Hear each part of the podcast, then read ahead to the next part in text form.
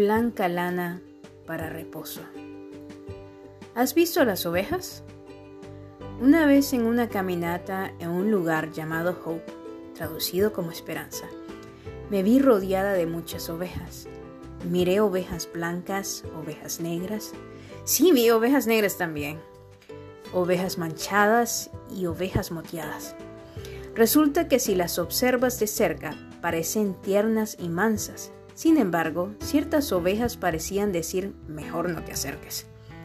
Recuerdo yo caminaba a la par de estas y estas simplemente deambulaban o se echaban o comían y estaban ahí, pero tranquilas en el pasto. Ellas simplemente estaban y hacían lo que querían sin preocupación aparente alguna. Al verlas, me puse a pensar en cómo Dios nos compara con las ovejas, y esto me hace reflexionar cómo muchas veces, por tratar de llevar las cosas de acuerdo a nuestra voluntad y lo que queremos controlar, no encontramos descanso pues en vez de buscar reposo en Dios, buscamos cómo calmarnos en hábitos, vicios o situaciones fuera de Él, lo cual muchas veces nos pueden llevar a la destrucción y alterar nuestras emociones. Pero es por esto que debemos tener cuidado en qué o quién es que estamos poniendo nuestra mirada y qué es lo que realmente nos brinda paz, seguridad y confianza. Por lo tanto, los invito a que reflexionemos con algunos versículos bíblicos que nos encaminan a la paz y seguridad de nuestro Dios. Caso 1.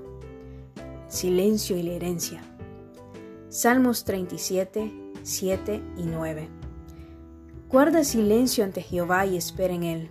No te alteres con motivo del que prospere en su camino, por el hombre que hace maldades, porque los malignos serán destruidos, pero los que esperan en Jehová ellos heredarán la tierra. Si alguna vez has sentido que te han ofendido o que te han hecho alguna injusticia, puede ser que te haya pasado que sientas el deseo de reaccionar de una manera no pasiva o incluso contraatacando a la persona que te haya herido o hecho sentir mal. Sin embargo, algo que podemos observar con la enseñanza del salmista es que nosotros debemos saber esperar en Jehová. No solo nos dice que debemos callar, es decir, no reaccionar, sino que también debemos quitar cualquier cosa que quiera hacernos cambiar lo que Dios ha puesto en nosotros. Alterar, según el diccionario de la Real Academia Española, significa cambiar la esencia o forma de algo, estropear, dañar, descomponer, perturbar, trastornar, inquietar. Es decir, que si nosotros dejamos que lo que hace alguien más nos afecte o nos altere, estaremos quitando de nosotros la esencia que Dios nos ha dado para mantener su paz y su tranquilidad. Como dice Nehemías 8:10, el gozo del Señor es nuestra fortaleza. Por lo tanto, si estamos gozosos en Dios, sin importar qué es lo que la otra persona esté haciendo, estamos respetando lo que Jehová hará. Es más, en el versículo 37:9, indica que el Señor tiene un plan de justicia y que al esperar en Dios, heredaremos la tierra. Es decir, que si guardamos nuestra paz y esperamos ante su presencia, Dios se encargará de todo aquello que nos hubiera estado estorbando. Además de esto, también se asegurará que los que esperemos tengamos herencia conforme a sus planes. Caso 2. Trabajo y descanso. Mateo 11:28. Venid a mí todos los que estáis trabajados y cargados, y yo os haré descansar. Quizá habrá momentos donde nos sintamos cansados, quizá acontezcan situaciones que parezcan ser agobiantes y que nos resten las fuerzas, pero algo que sí nos dice Dios en Deuteronomio 31:6 es que nunca nos dejará ni nos abandonará, porque Él va con nosotros.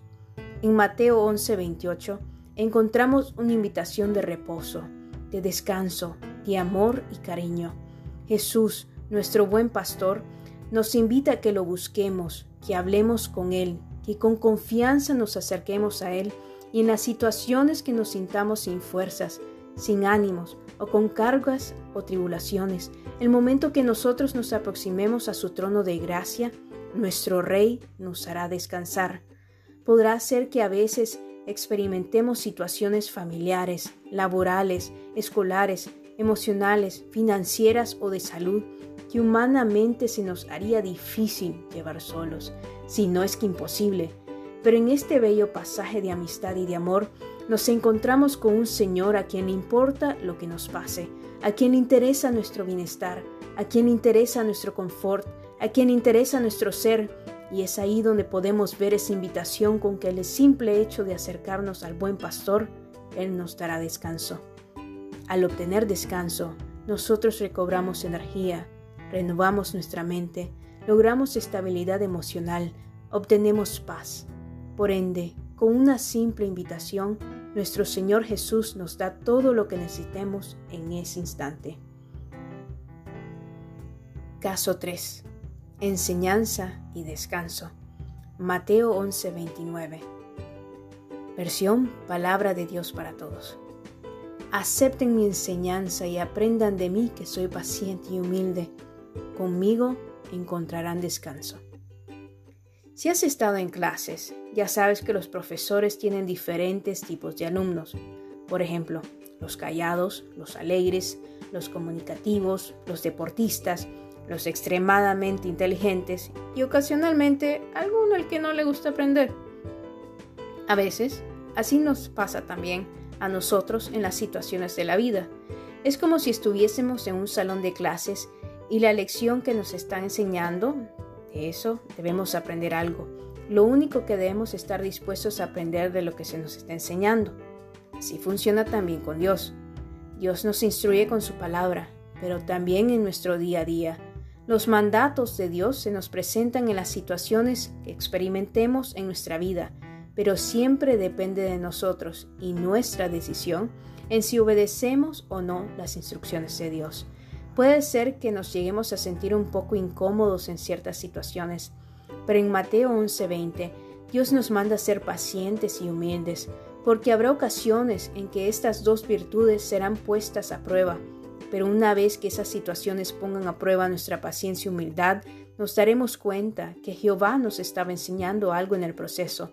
Y no solo eso, cuando respondemos con paciencia y humildad, no solo no nos alteramos ni perdemos la esencia de Dios, sino que es como si le estuviésemos buscando a Él con nuestras cargas y trabajos y encontramos el descanso que necesitamos.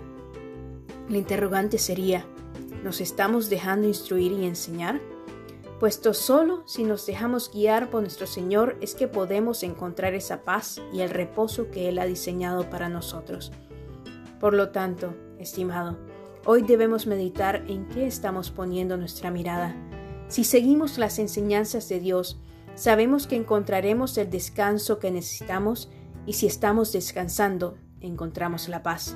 Y si encontramos la paz, podemos emitir paz. Y si emitimos paz, nos volvemos pacificadores. Y si somos pacificadores, tenemos una promesa de parte de Jesús. Bienaventurados los pacificadores, porque ellos serán llamados hijos de Dios. Mateo 5:9. Y al ser llamados hijos de Dios, nosotros tenemos la autoridad que Dios nos delegó. Qué bello es poder encontrar la paz en Dios, pues nos acoge como sus hijos y nos deja heredar la tierra. Te invito al día de hoy que si aún no lo has recibido, a Jesús en tu corazón, lo hagas el día de hoy y digas esta oración en voz alta. Señor Jesús, te pido perdón por mis pecados, pues sé que mis pecados me separan de ti. Yo te reconozco como mi único, suficiente y verdadero Salvador. Yo rompo todo pacto con el mundo, con la carne y con el enemigo. Te doy gracias por el sacrificio en la cruz. Sé que por tu sangre yo soy limpio de todo pecado y hoy tengo un nuevo comienzo. Te pido que a partir de hoy tu palabra sea la lámpara a mis pies y que tu Espíritu Santo guíe mis decisiones en todo lo que haga. Amén. Y si hiciste esta oración hoy, recuerda la promesa de Dios. Isaías 1, 18, 19. La versión Dios habla hoy. El Señor dice, vengan, vamos a discutir este asunto. Aunque sus pecados sean como el rojo más vivo, yo los dejaré blancos como la nieve. Aunque sean como tela teñida de púrpura, yo los dejaré blancos como la lana. Si aceptan ser obedientes, comerán de lo mejor que produce la tierra. Escríbeme al correo kltapiernandez.gmail.com. Me encantaría saber de ti. Saludos.